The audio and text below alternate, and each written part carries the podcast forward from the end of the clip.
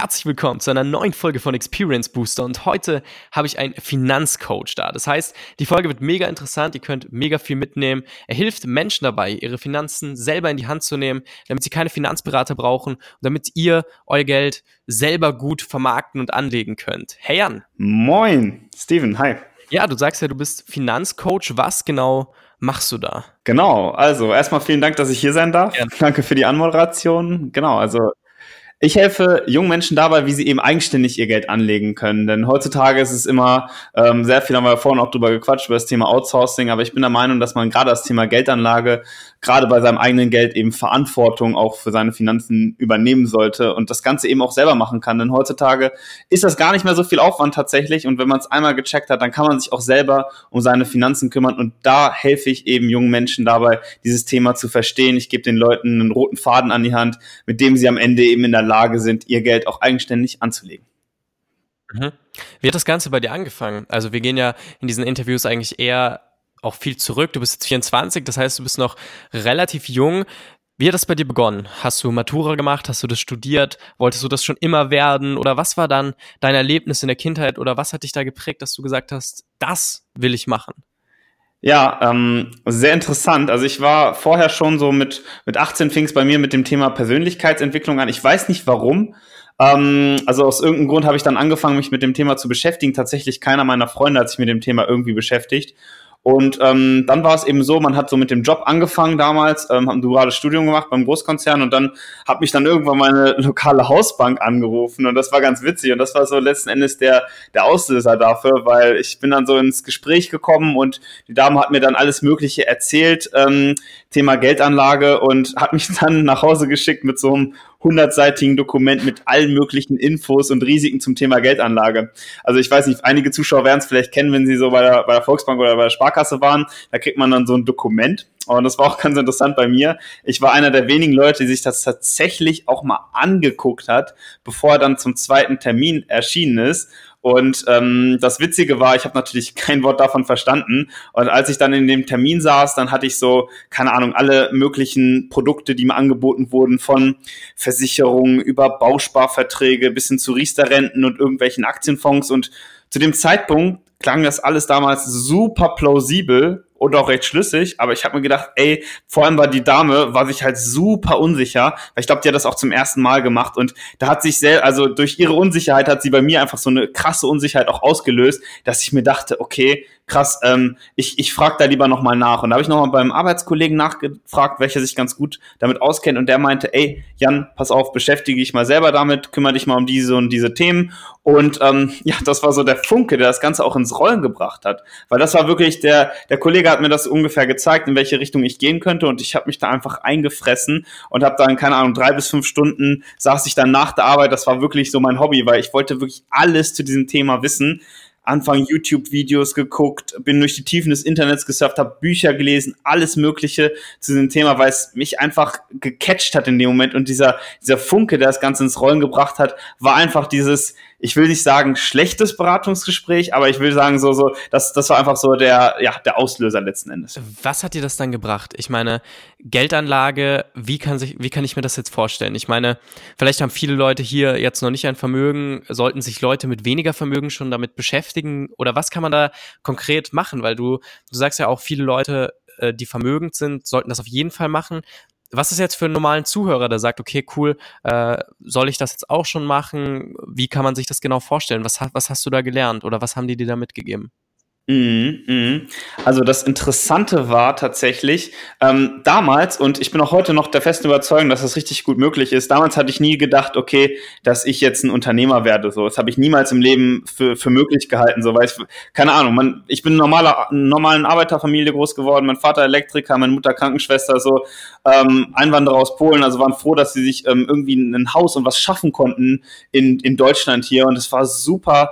Ähm, so super gut. Ich bin auch super stolz auf die, auf jeden Fall. Aber ich habe niemals gedacht, dass ich selber irgendwie Unternehmer werden könnte, so in die Richtung. Und dann habe ich mir gedacht, ey, ich habe so ein paar Bücher gelesen, auch ähm, ja, Rich Dad, Poor Dad, auch Bücher von Bodo Schäfer. Und dann habe ich einfach festgestellt, ähm, dass man seine so finanzielle Freiheit und, und Unabhängigkeit beispielsweise, was man ja immer so, so auch anstrebt, was viele Leute auch so angehen wollen, dass man dafür eigentlich nicht Unternehmer sein muss zwangsläufig, sondern es, es führen einfach mehrere Wege nach Rom. Man kann auch seine finanzielle Freiheit erreichen, indem man einfach, und zwar ganz stumpf, einfach gut einen, einen guten Job hat, den gut, ähm, der gut bezahlt ist, sein Leben lebt, relativ sparsam und entsprechend viel Geld zur Seite legt und das Geld halt vernünftig investiert. Und dann kann man auch durchaus in 15, 20 Jahren, wenn man es richtig anstellt, halt seine finanzielle Freiheit erreichen. Und das war für mich damals dieses, dieses Ziel und auch dieser Antrieb, weil ich habe gemerkt, ey, gerade in den USA gibt es dann eine große Bewegung in die Richtung, dass man ähm, ja frühzeitig in Anführungsstrichen in die Rente geht und diese finanzielle Freiheit hat. Und da dachte ich mir so, ey, das ist auch, das ist auch möglich für mich so. Und da habe ich mir gedacht, das war so, so dieses, dieser Antrieb, der mich in dem Moment getrieben hat. Ey, wenn ich das Thema richtig drauf habe und das richtig gut angehe, dann kann ich locker meine finanzielle Freiheit erreichen und das wirklich vielleicht sogar in, in noch kürzerem Zeitraum. Und das war für mich einfach so dieser, dieser Moment, warum ich mir gedacht habe, okay, das ist durchaus machbar. Man muss nicht unbedingt ein eigenes Unternehmen dafür haben. Und ähm, das war einfach so dieser Funke, den viele Leute vielleicht auch einfach brauchen, weil man braucht immer irgendwas, was man dahinter sieht, beziehungsweise irgendein Ziel, was dahinter steckt.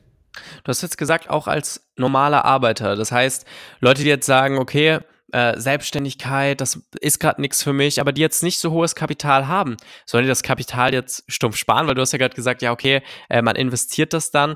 Aber was gibt es denn, wo du sagst, hey, das wäre jetzt ein, ein, sinnvolles Investment für Leute, die sagen, okay, ich habe jetzt vielleicht nicht so viel Geld gerade, mhm. also ich habe jetzt ein paar tausend Euro, was, was, was soll ich damit machen? Mhm, mh. Also, ganz wichtig ist erstmal, ähm, bevor man einfach stumpf das Geld anlegt, man sollte erstmal erstmal Ahnung haben, was man überhaupt macht. Ist ja ganz klar. Weil ähm, bei vielen Leuten, und das ist eben der, der große Fehler, den viele Leute machen, ähm, die haben, machen genau zwei Schritte bei der, beim Thema Geldanlage. Schritt eins Produktauswahl, Schritt zwei Produktkauf. Und die meisten denken, dass sie damit eben langfristig erfolgreich sind, weil das ist so das, das, was man eben da machen muss. Die meisten Leute beschäftigen sich nicht länger mit ihrem Urlaub oder länger mit der Auswahl ihres Smartphones als mit dem Auswahl der Finanzprodukte oder wie sie ihr Geld investieren sollten. Und gerade wenn man am Anfang steht und dann vielleicht so 1000 Euro im Monat hat, dann sollte man erstmal gucken, okay, ähm, wie sieht überhaupt deine finanzielle Situation aus? Das heißt, das ist so erstmal da, wo man, finde ich, sehr viel sehr viel Fokus reinlegen sollte. Ey, was will ich überhaupt erreichen so? Will ich vielleicht, also entweder sagen die Leute, okay, von Anfang an, okay, Selbstständigkeit ist nichts für mich und ich will das auf einen anderen Weg erreichen und erstmal anfangen, irgendwie ein vernünftiges Polster aufzubauen und das ist vollkommen in Ordnung. Das, das soll man dann entsprechend machen. Das heißt, erstmal das Geld, erstmal einen gewissen Puffer auf einem normalen Konto lassen. Also man sollte nicht direkt anfangen, sagen, okay, ich habe jetzt 1000 Euro und das investiere ich gleich, weil dann, dann hat man nichts und du, das sagt immer der gute Bodo Schäfer, ähm, das Thema Investments sind so wie eine goldene Gans, also eine Gans, die goldene Eier legt. Solange du diese Gans hegst und pflegst, und die entsprechend auch gerade in Notfällen immer weiter pflegen kannst, füttern kannst, was auch immer, dann wird sie auch entsprechend wachsen. Aber wenn du nicht vernünftig geplant hast, das Ganze, und ähm, du diese 1000 Euro investiert hast und keine Ahnung, übermorgen deine Waschmaschine kaputt ist, jetzt so ein ganz stumpfes Beispiel, ähm, dann musst du deine Investments wieder auflösen und dann hat sich das am Ende, hast du direkt deine goldene Gans wieder geschlachtet. Das heißt, so mit 1000 oder 2000 Euro sollte man erstmal ein bisschen ruhiger anfangen und vielleicht so einen Teil seines monatliches, monatlichen Gehaltes eventuell über einen Sparplan anfangen zu investieren, aber dieses Geld halt wirklich erstmal ganz, ganz ruhig als, als Puffer legen, damit man auch nachts ruhig schlafen kann, weißt du? Was ich cool finde, ist, äh, beziehungsweise was ich dich jetzt gerade fragen wollte, was daraus kommt, ist, viele Leute, die ich kenne in, in meinem Alter, die investieren meiner Meinung nach ihr Geld sehr, sehr falsch. Die kaufen sich dann teure Markenklamotten, die kaufen sich dann unglaublich teure Schuhe und investieren ihr Geld in, in diese Sachen. Aber wie sollte man jetzt, sagen wir, prozentual, wenn du jetzt sagst als, als Finanzcoach, okay, cool, ist jetzt sagen wir äh, ein, ein Betrag, wie viel Prozent davon sollte man denn zurücklegen, dass man sagt, okay, das ist, das ist gut für mich. Äh, jetzt, dass man sagt, okay, davon, damit kann ich einen Puffer aufbauen. Und wie, wie stehst du zu sol solchen Leuten, wenn du dann sagst, okay, cool, äh, ich kaufe mir jetzt die nächste den nächsten Hoodie für 800 Euro, wenn ich 1,5 verdiene oder sowas. Also, weil das, das ist immer so eine Sache, da will ich mit wenigen Menschen drüber reden, weil ich mir denke, ja, okay, aber ich frage dich das jetzt einfach mal. Mhm, also du fragst gerade, was für ein Puffer äh, sinnvoll wäre oder wie groß der Puffer ungefähr sein sollte, damit ja, man... Also, ja, was man, was man machen sollte im Sinne von, sagen wir, jemand verdient 1000 Euro. Wie viel Prozent von diesen 1000 Euro, also sagen wir 1000 Euro sind 100 Prozent, soll er zurücklegen, wenn er sagt, okay, äh, ich, ich passe jetzt mal alles darauf an, dass ich sage, okay, ich suche mir eine günstigere Wohnung und alles. Aber was ist so eine, so eine Kalkulation, wo du sagst, hey, das ist, das ist cool vom, vom, sagen wir, es gibt ja Leute, habe schon, mich schon mal mit jemandem unterhalten, der sagt, okay, ja, du solltest 30 Prozent für Miete ausgeben, 30 Prozent für alles andere und irgendwie 30 Prozent zurücklegen und 10 Prozent Puffer. Mhm. Wie siehst du sowas? Mhm, mh, sehr gute Frage. Ähm, es gibt einige Kosten, die man natürlich, also erstmal muss man sowieso herausfinden, okay, wie viel Geld gibt man wirklich aus, weil sonst spart man möglicherweise an den falschen Enden. Also oft ist es ja meistens eben Miete, dass das sehr, sehr viele Kosten entsprechend wegnimmt und die ist meistens nicht ganz so flexibel, gerade wenn man sagt, okay, man hat 1000 Euro ungefähr, die man ausgibt. Ich würde eigentlich sagen, so grundsätzlich das andere mal ähm, außen, also außen vor, das Thema so, so Miete, Spaß und andere Ausgaben, die man hat, aber man sollte eigentlich schon so 10 bis 20 20 Prozent meiner Meinung nach könnte jeder oder sehr viele Leute könnten dieses Geld auch eben zur Seite legen und das eben sparen, so als Puffer. Auf jeden Fall, erstmal am Anfang. Das wäre so, so die grobe Richtlinie. Und ganz ehrlich, mehr ist immer besser, weil die Sache ist ja, wir Menschen glauben ja immer, dass wir dann irgendwie unglücklich sind, wenn wir Geld nicht ausgeben können. Aber die Frage ist, ob sich dieser Hoodie für 800 Euro, ob dich das wirklich am Ende glücklich macht. Denn man muss sich immer diese Frage stellen. Das Konzept finde ich eigentlich richtig geil. Gerade als, als Arbeitnehmer ist es ja so, wenn man, man wird ja am Ende für Stunden oder für Anwesenheit letzten Endes auch bezahlt. Und da ist ja genau die Problematik. Und bei vielen Selbstständigen ist es ja eben auch so. Die haben entsprechend auch einen Stundensatz. Das heißt, wenn du jetzt Summe X für einen Hoodie ausgibst, also sagen wir mal 800 Euro für diesen Hoodie ausgibst und ähm, eben nicht so ein hohes Stundeneinkommen hast, beziehungsweise nicht so einen hohen Stundenlohn hast, dann musst du ja entsprechend super lange dafür arbeiten. Und dieses lange Arbeiten bedeutet am Ende Lebenszeit. Da du ja auf der Arbeit, beziehungsweise auch als Selbstständiger im Unternehmen Zeit gegen Geld am Ende tauscht, ist es so, wenn du dieses Geld ausgibst, dann gibst du eben deine Lebenszeit dafür hin. Und das ist einfach so ein Konzept, wo man sich mal überlegen muss, ganz ehrlich, ist es mir das wirklich wert? Ist es mir das, diese, diese Lebenszeit, die ich dafür hingeben muss, ist mir das wirklich, wirklich wert oder sollte ich möglicherweise ähm, einen anderen Ansatz fahren und vielleicht ist es besser, dieses Geld einfach für mich zur Seite zu legen. Man muss es ja nicht sparen, man muss ja sparen nicht als negativ sehen, sondern man muss es einfach dafür sehen, für seine Freiheit und für seine langfristige Unabhängigkeit. Und ich glaube, wenn man dieses Mindset einmal drin hat, zu sagen, ey, ich kann mir das leisten, ich möchte mir das aber nicht leisten. Ich könnte mir jetzt einen Hoodie für 800 Euro holen, gar kein Problem. Aber die Sache ist, willst du das wirklich leisten? Willst du damit langfristig einfach weniger Freiheit genießen oder einfach in diesem, ähm, ja, in diesem Käfig gefangen sein, in diesem Hamsterrad? Das ist ja letzten Endes, was dir das Hamsterrad ausmacht, weil du wirst ja nicht reich davon, indem du viel Geld verdienst. Du wirst reich davon, indem du Geld zur Seite legst und das sparst. Und langfristig ist meiner Meinung nach das Einzige, was dich wirklich, wirklich frei macht, das Thema Kapital. Also wenn du genug Kapital auf der hohen Kante hast, dann kannst du entsprechend machen, was du möchtest. Dann musst du morgen jetzt nicht arbeiten, musst du morgen nicht in deinem Unternehmen aktiv sein oder was auch immer, sondern kannst einfach sagen, es ist mir alles scheißegal. Und wenn man einmal dieses, dieses Mindset hat, dass Geld einem das ermöglichen kann, dann denkt man da auch ganz anderes, ganz anders drüber und hat ein ganz anderes Mindset zum Thema Geld auch darüber. Du hast gerade das Hamsterrad angesprochen. Was hältst du davon, dass ähm, viele Leute früh anfangen, Sachen sich auf Kredit zu holen, Handy auf Kredit, äh, Fernseher auf Kredit, Möbel auf Kredit. Was, was, mhm. was sagst du zu dem Thema? Das ist ähm, ja sehr fatal. Also ganz klar, Konsumschulden bringen dich halt im Leben nicht wirklich weiter, weil am Ende, äh, ganz ehrlich, wenn du es nicht leisten kannst, dann, dann solltest du es nicht holen. Und ein ganz anderes Problem ist, was die Leute dann später feststellen werden irgendwann, wenn man sich sowas auf, auf Pump holt, so, so ein Handy oder was auch immer, wirklich so, so auf Raten bezahlt oder was auch immer, dann kann das eventuell langfristig, wenn man sich vielleicht irgendwann mal ein Eigenheim holen möchte oder eine Immobilie holen möchte, dann kommt das auch super negativ in deinem Credit Score. Also quasi der, der Kredit wird am Ende deutlich, deutlich teurer. Und das ist natürlich auch nicht unbedingt ähm, das Ziel von jemandem, nur weil man sich in dem Moment kurz, ähm, wie soll man sagen, einen Konsum gönnen möchte. Also ich halte ganz ehrlich von Konsumkrediten nichts. Klare Sache. Finde ich cool, weil ich glaube, das ist ja das, weil du das Hamsterrad angesprochen hast, was viele Leute im Hamsterrad hält, dass sie genau sagen, okay, ich äh, ich brauche das und das und das und dann haben sie ihre Fixkosten, die sie im Monat zahlen müssen, mhm. die ihnen dann aber nicht ermöglichen, aus dem Hamsterrad rauszukommen. Weil sie genau sagen, okay, äh, ich muss ja mein Handy bezahlen, ich muss ja meine Miete bezahlen, ich muss ja das und das und das und das und das bezahlen. Das hält diese Leute ja oft zumindest gefangen. Und das mit dem Kapital, was du gesagt hast, das finde ich sehr, sehr cool, weil ich stimme dir da vollkommen zu. Also mit dem Hoodie, ich denke mir das auch oft ich denke mir auch voll oft, ich könnte es mir jetzt kaufen und äh, manchmal tue ich das auch. Aber äh, es ist dann halt so, dass ich mir genau überlege, okay, ähm, brauche ich das und für wen kaufe ich mir jetzt diese Sache? Und das fand ich mega cool, was du angesprochen hast. Aber wie sollte man jetzt mhm. weitermachen, wenn man jetzt weiterdenkt? Die Person hat Geld investiert, die Person ist ein bisschen weiter. Ich meine, das Geld nur rumliegen zu lassen, dass man sich sicher fühlt, ist ja jetzt nicht das, äh, was du als Finanzcoach den Leuten beibringst. Da werden sie ja mit einer Stunde fertig. Du sagst, super, äh, leg jetzt 10% von deinem Geld zurück und alles wird gut. Was machst du dann? Wie sollen die Leute anfangen? Wie sollen die Leute weitermachen? Also zum ersten Punkt, es ist erstmal sehr überraschend, ähm, dass doch sehr viele Leute das brauchen. So, niemand will am Ende dieses Thema Geldmanagement mhm. haben, so letzten Endes, weil sie denken, okay, das kann ich auch selber machen, dieses ne, 10% zur Seite legen oder was auch immer.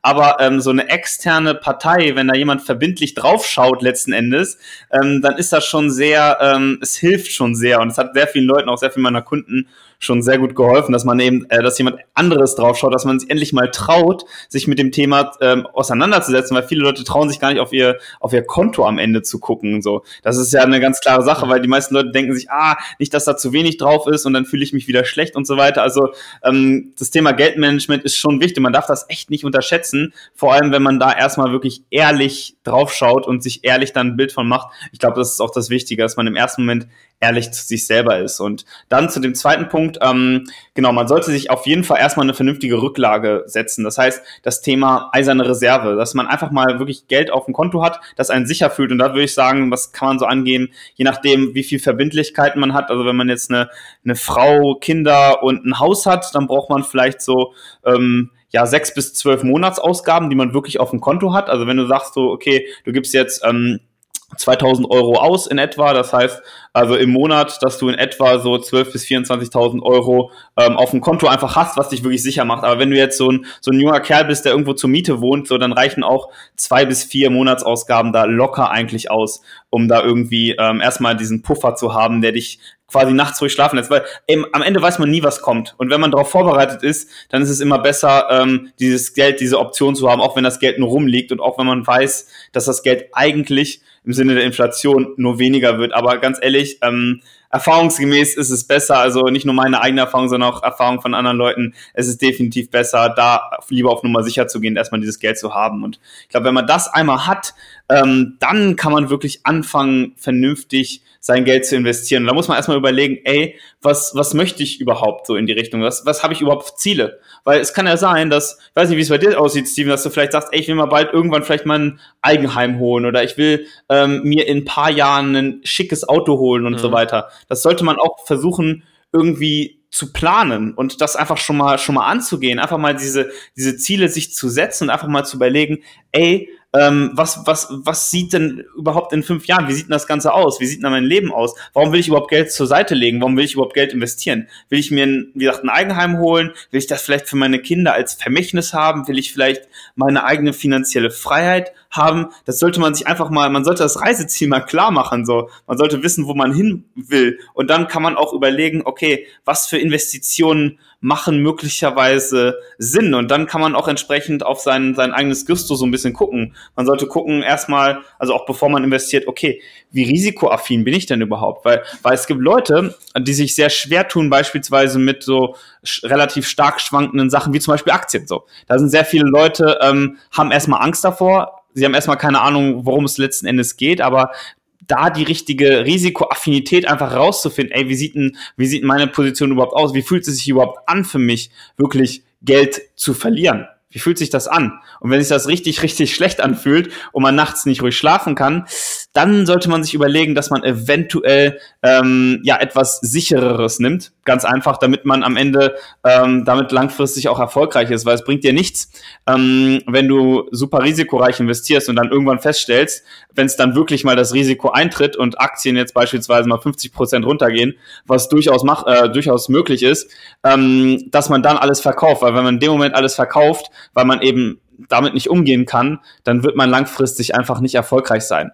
Und das ist so der erste Anfang. Aber für viele Leute, ich glaube, also das ist meine persönliche Meinung, ist das Thema Aktien okay. ein sehr guter Startpunkt. Sollte jetzt nicht in eine einzelne Aktie investieren, sondern das schöne Wort so, äh, nicht alle Eier in einen Korb legen, sondern wirklich versuchen, sein Risiko so ein bisschen zu streuen am Ende am besten das Ganze weltweit zu machen. Und vor allem, ey, man kann auch ganz einfach anfangen mit einem, ja, wie gesagt, einem monatlichen Sparplan, da vernünftig in, in ein breit gestreutes Portfolio zu investieren und damit einfach zu starten. Und gerade wenn man weniger Geld am Anfang zur Verfügung hat, da kann man damit auch mit super wenig Geld starten. Ganz einfach. Was hältst du davon, äh, das Geld, wenn man sagt, risikoreich in Bitcoin oder Kryptowährungen zu stecken?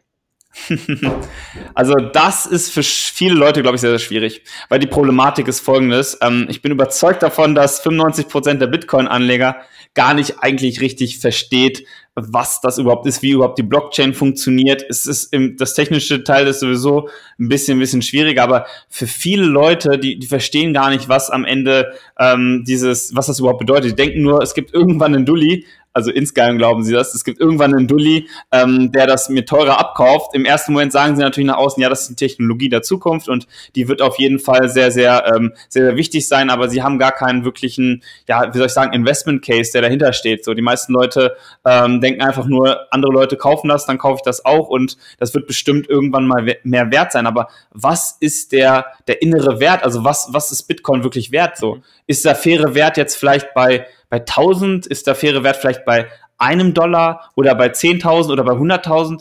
Das, das wissen die meisten Leute ja nicht. Und wenn es da mal runtergeht, dann fühlen die meisten Leute sich sehr, sehr schnell äh, verunsichert. Und dann liest man irgendwie in den Nachrichten irgendwas und dann ist man natürlich sehr, sehr schnell dazu gewillt, das zu verkaufen. Und dann ähm, bringt es nichts, das als vernünftige Geldanlage zu machen, ähm, weil man eben gar nicht wirklich weiß, was da am Ende passiert. Und ich bin, ja, ich bin der Meinung, dass es sehr, sehr vielen Leuten, vor allem auch jungen Leuten, ebenso geht. Okay, also wenn man Bitcoin macht, sich dann wirklich damit zu befassen und zu überlegen, okay, äh, wie funktioniert das Ganze, warum funktioniert was, warum passiert was. Äh, Finde ich auch mega cool. Wie ist das dann bei Aktien? Genau, genau das gleiche. Also bei Aktien definitiv genau das gleiche viele Leute wissen zum Beispiel gar nicht, ähm, die meisten Leute denken, okay, wie entsteht beispielsweise der Preis einer Aktie? So letzten Endes, man überlegt mhm. sich das. Steven, was würdest du denn jetzt, ich frage dich einfach mal, was würdest du denn sagen? Ähm, wie bildet sich denn der Preis einer Aktie? Wie entsteht denn der? Naja, eine Aktie ist ja, ähm, zumindest wenn wir jetzt mal davon ausgehen, dass ich eine Aktie von einer Firma kaufe, dann mhm. ist das ja ein Anteil. Mhm. Das heißt, der Aktienpreis ist ja quasi ein Teil des Wertes der Firma. Mhm. Genau, das ist richtig. Ja. Und wie bestimmt sich jetzt der Preis entsprechend dann? Naja, wie sich die Firma entwickelt, wie das Wachstum der Firma ist, äh, wie viel Umsatz die Firma macht, dass der Wert dieser Firma steigt, ja. Mhm. Genau, das ist sehr interessant. Langfristig kann das durchaus so sein, aber am Ende sind Aktien, werden an einem Marktplatz gehandelt und das mhm. ist entsprechend die Börse. Und das heißt, am Ende bestimmt sich der Preis einer Aktie von Angebot und Nachfrage. Es gibt Unternehmen da draußen, die noch nie einen Gewinn erwirtschaftet haben, aber trotzdem horrende Bewertungen am Ende haben und super, super teuer sind. Bestes Beispiel ist zum Beispiel Netflix. Da würde jeder sagen, ey, ist ein gutes Unternehmen. Aber wenn man sich mal die Zahlen anguckt, ähm, die, die Netflix seit Jahren schreibt, dann sind die nicht unbedingt ähm, sehr, sehr gut und rechtfertigen nicht unbedingt ähm, den Preis. Zum Beispiel müsste man, ich müsste jetzt lügen, also ungefähr aktuell das 200, also von dem Gewinn von 2023 müsste man aktuell in etwa das 200-fache dieses Gewinns zahlen. Das heißt, du musst ungefähr sehr, sehr lange warten, bis du am Ende äh, deine Investments rein theoretisch wieder rauskriegst. So. Und das ist einfach die, die Überlegung. Am Ende ist der Wert eines Unternehmens bestimmt durch das Angebot und Nachfrage. Und wenn das, die Nachfrage sehr, sehr hoch ist nach einer Aktie, dann steigt entsprechend die Aktie. Und das hat im ersten Moment eigentlich gar nichts mit dem inneren Wert zu tun. Und einige Leute machen sich dann immer verrückt, wenn eine Aktie steigt oder sinkt so in einem Tag und denken sich, was ist denn heute passiert? Man versucht eine Begründung zu finden, aber die Begründung ist ultimativ einfach, ey, es gab mehr Leute, die die Aktie an dem Tag verkaufen wollten, als sie kaufen wollten. Vielleicht hat das auch komplett andere Gründe, die überhaupt nichts mit dem Unternehmen zu tun haben. Und in den meisten Fällen ist es eben so. Und wenn man das eben nicht verstanden hat, dann sucht man verzweifelt nach irgendeinem Grund, warum das jetzt passiert ist und warum dies jetzt ist oder was auch immer. Und man wird bestimmt irgendeinen Grund finden, aber das ist meistens eben nicht der wahre Grund, weil die Wirtschaft ist komplex. Es gibt so viele Einflussfaktoren, die man gar nicht alle einschätzen kann. Und der gesamte Markt ist am Ende relativ effizient. Also der Preis ist, kommt eigentlich relativ nah an diesen inneren Wert ähm, zustande. Und gerade langfristig, aber kurzfristig kann das komplett anders aussehen. Und das muss man erstmal auch verinnerlicht haben, dieses Konzept, damit man überhaupt ähm, ja, erfolgreich das Ganze angehen kann. Okay. Also sich da nicht so verwirren lassen. Wie, welche Tipps würdest du jetzt jemandem mitgeben, wenn du jetzt sagst, okay, Finanzen, so allgemeine Tipps an, an dein 18-jähriges Ich. Wenn du dein 18-jähriges Ich anschaust und sagst, okay, wenn ich dir jetzt im Schlaf kommen könnte, ich würde jetzt hier drei Tipps mitgeben, die du jetzt sofort umsetzen kannst. Welche drei wären das? Sag doch mal die Fehler, die ich am Anfang gemacht habe, so sehr, sehr teuer. Ähm, also erste, erste Sache ist, ähm, hör keine Finanznachrichten und lies keine Finanzzeitung, äh, Zeitschriften oder Wirtschaftszeitungen. Das äh, verwirrt dich nur in, in irgendeine Richtung. Es wird nur irgendeine Begründung für irgendwas gefunden. Also das will ich schon direkt meinem 18-Jährigen sagen. Das ist am Ende nur, nur Noise, wäre das, das englische passende Wort dafür. Einfach nur Lautstärke, die von außen kommt und dich nicht wirklich ähm, weiterhilft bei deinen finanziellen Entscheidungen am Ende. Was ich außerdem sagen würde, ist, ähm, wenn du irgendwie in Aktien investierst, investiere eine gewisse Mindestmenge. Achte vor allem auf die Kosten. Das heißt, wenn du äh, guckst, okay, wie teuer, wenn du jetzt beispielsweise eine Aktie kaufst oder verkaufst oder einen, einen Aktienfonds kaufst oder verkaufst, dann musst du dir die Frage stellen, wie viel kostet das denn am Ende? Wie viel kostet es mich, das überhaupt zu kaufen und zu verkaufen? Also die Gebühren, die an die Bank oder an die Börse geht, die, die muss man erstmal wirklich äh, wissen, weil am Ende kann es sein, dass diese Gebühren, diese Kosten auf einmal deine gesamte Rendite wegfressen. Das ich bei so vielen Leuten, die irgendwie anfangen wollen zu investieren, gerade im jungen Alter, denk mal, ich investiere ja mal 200 Euro in die Aktie und teste das Ganze einfach mal aus und guck, wie das so ist. Ne? Das ist ja sehr, sehr viele Leute, habe ich ja in meinem jungen Alter auch gemacht, so naiv ich war. Und ähm, dann war einfach so, dass das Problem, dass ich auf einmal ähm, bei einer Aktie für 200 Euro 10 Euro für den Kauf und 10 Euro für den Verkauf bezahlt habe. Das heißt, ich habe quasi gekauft und 10% verloren. So, ich muss erstmal diese 10% oder die Aktie muss erstmal diese 10% aufholen. Und das ist, was die meisten Leute einfach nicht verstehen. Das Einzige, was gewiss ist, langfristig im Finanzenmarkt, ist einfach das Thema Kosten, Gebühren und Transaktionen. So, das ist das Einzige. Wenn man das auf ein Minimum reduzieren kann, dann steht man schon mal sehr gut da auf jeden Fall. Und dann würde ich halt meinem 18-jährigen Ich noch sagen, okay, ähm, einerseits, wie gesagt, Gebühren sparen, nicht auf Finanznachrichten hören und dann versuchen, ein breit gestreutes Portfolio zu ähm, aufzubauen wirklich auf der einen Seite etwas zu haben, was mit wenig Zeitaufwand läuft, falls ich irgendwann mal weniger Interesse an dem Thema habe, weil es kommt ja immer, ne? Du hast ja immer irgendwie ein anderes Thema und man hat am Anfang vielleicht so ein bisschen Feuer für das ganze Thema und beschäftigt sich viel damit, aber um langfristig erfolgreich zu sein, musst du halt eben mal fünf oder zehn Jahre oder länger dich damit mal intensiv eben beschäftigen, damit du auch entsprechende vernünftige Ergebnisse siehst, gerade wenn du eine Strategie wählst, die viel Zeitaufwand kostet. Deswegen sollst du immer etwas haben, was wirklich mit möglichst wenig Zeitaufwand neben nebenbei einfach läuft. Und danach kannst du dich da einfressen in das Thema und so viel machen, wie du möchtest und dich auch einfach auch gern mal die Finger verbrennen, weil einige Fehler muss man halt einfach auch mal erlebt haben, das ist genauso wie die, ähm, ja, die, die Finger auf die Herdplatte zu legen, man muss halt selber herausfinden, ob es denn wirklich heiß ist. Einige Sachen kann man lernen, aber andere Sachen muss man auch am Ende, gerade das Thema Verlust, muss man selber mal erlebt haben, weil es ist schwierig, sich da perfekt drauf vorzubereiten. Hammer. Also vielen, vielen Dank für dieses mega coole Interview. Ich hoffe, ihr konntet viel, viel daraus mitnehmen, denn ich glaube, aus dieser Interviewfolge konntet ihr viel über Anlegen, auch das mit dem Geld zurücklegen und auch ein bisschen darüber lernen, wie ihr mit eurem Geld umgehen könnt. Und mit diesen Worten verabschiede ich mich von dieser Podcast-Folge. Wenn sie euch gefallen hat, lasst auf jeden Fall eine positive Wertung da und ich überlasse dir das letzte Wort, Jan.